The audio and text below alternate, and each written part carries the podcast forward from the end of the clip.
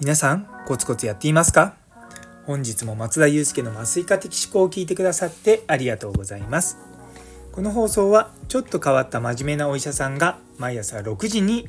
健康や生き方についていろいろな話を発信していく番組となっております。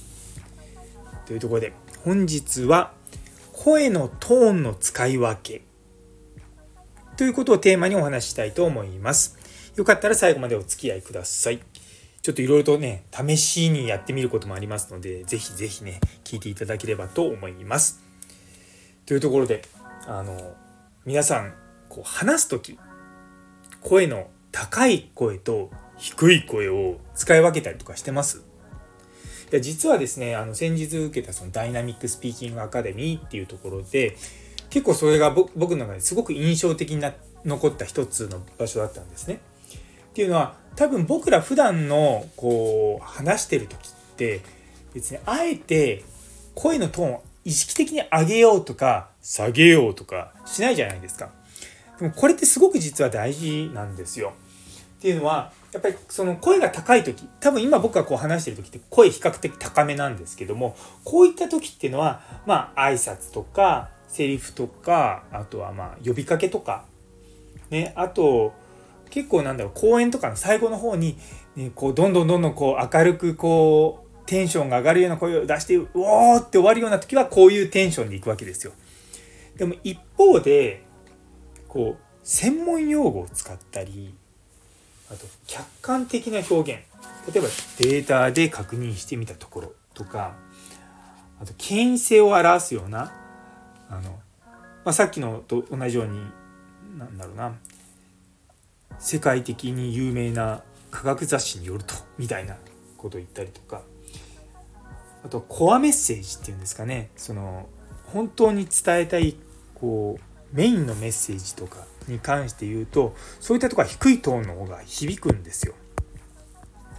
でこれって実は日常生活でもあのうまく使えるところなんですよね。まあ、例えば私の場合今までその患者さんとかと話してる時にまあ、無痛分娩の話をする際に例えば今まで、まあ、まあ無痛分娩するとこんな感じになりますよっていう、まあ、その雰囲気を伝えたりとかする時は、まあ、このトーンでいくんですけども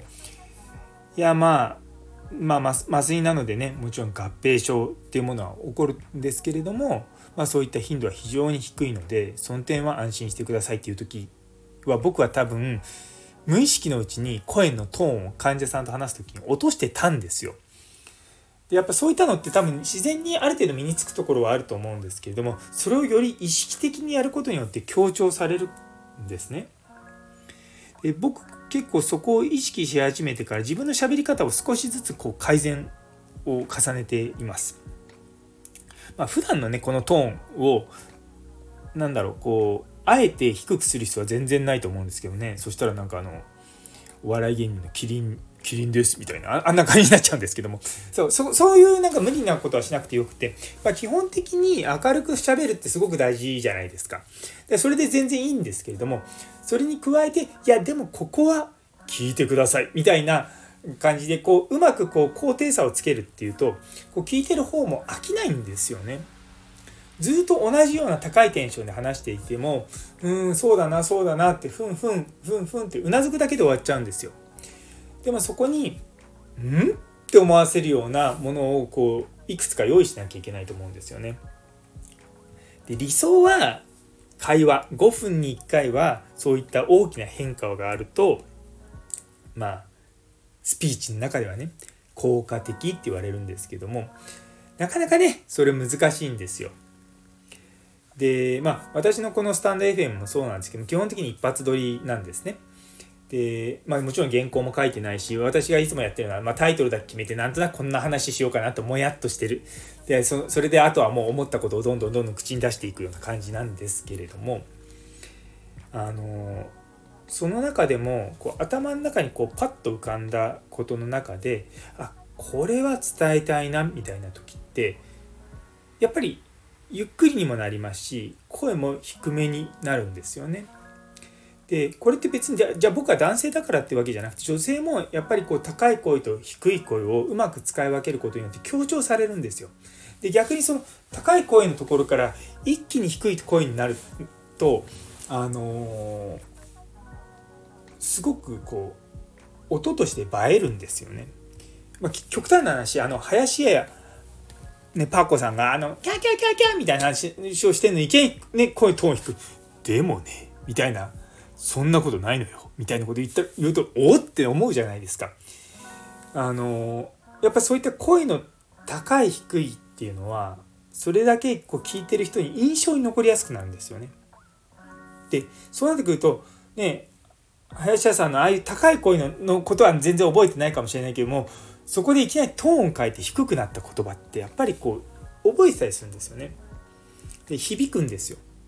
でやっぱそういう意味で言葉ってすごく大事だなって思います。でこればっかりは文章じゃ伝わんないんですよ。ツイッターじゃ無理なんです。そうだからどんなに文章はもちろんねその知念君あ知念先生ねあの知念幹人ですよ。ああれ大学のあれとか言っちゃって 大学の同級生なんですけど。彼みたいにやっぱりもうずっと文章を書いてるような人だったらばやっぱりその文字だけでねその何て言うかこう音の濃淡を表現できると思いますけども。まあ私文章を書くのは素人なので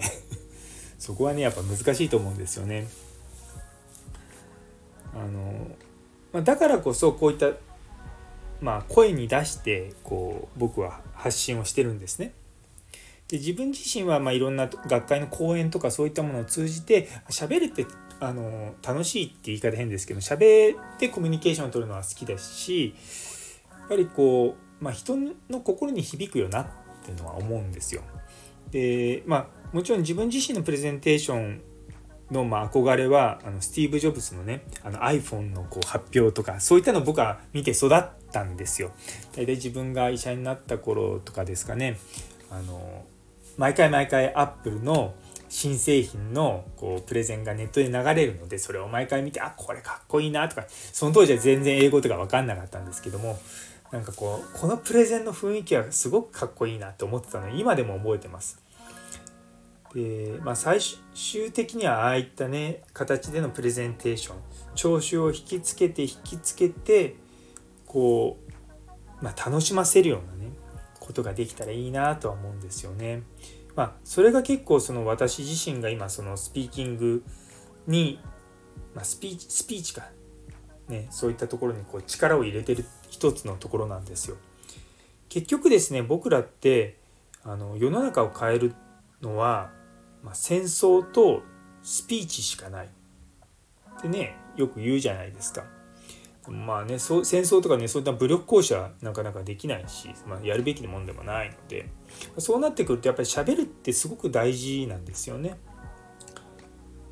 やっぱり一方でその文章で書く時のコミュニケーションの難しさっていうのも最近本当にひしひしと感じるんですよ。やっぱりこう文章を書く側の能力も求められるしそれを読む側の能力も求められる。で実際にこう日本人って日本語はほとんど読めるんですけども文章を理解できない人っていうのが大体2割ぐらいいるらしいんですね。2割っていうと結構多いな5人に1人だからなと思うんですけどもだなんていうかその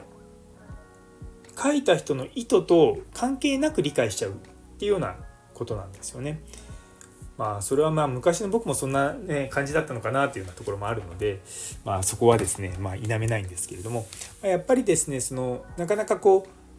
う文章だけでは伝えきれないっていうところはやっぱ声の、まあ、魅力はありますよね。なのでですねこう毎日毎日ですね私はこういうふうに喋っております。えー、まあ、将来的にねいい講演会とかできたら楽しいだろうなと思ったりとか自分の考えとかを、まあ、皆さんと共有するのに、まあ、こういったねスタンド FM とかこう音声配信というツールを使いながらやっておりますので引き続きどうぞよろしくお願いいたします。というところで最後まで聞いてくださってありがとうございます。今日のお話聞いて面白いと思った方からのコメント、いいね、フォローのほどぜひよろしくお願いいたします。昨日のインナーコミュニケーションしてますか？という放送にいいねをくださったミルクさん、ゆいつむさん、さやもさん、もにさん、みちさん、中村先生、キムショさん、増田まさん、マータンさん、ノエルさん、アネソーニ先生、ミホイミ先生、タンポポさん、りょうさん、岡プラさん、さらにコメントくださった口原先生、どうもありがとうございます。いつもいつも本当に本当に励みになっております。そしてですね、あの今日は1名フォロワーの方増えました。めぐみさん、どうぞ引き続きよろしくお願いいたします。というところで、今日という一日が皆様にとって素敵な一日になりますように。それではまた明日。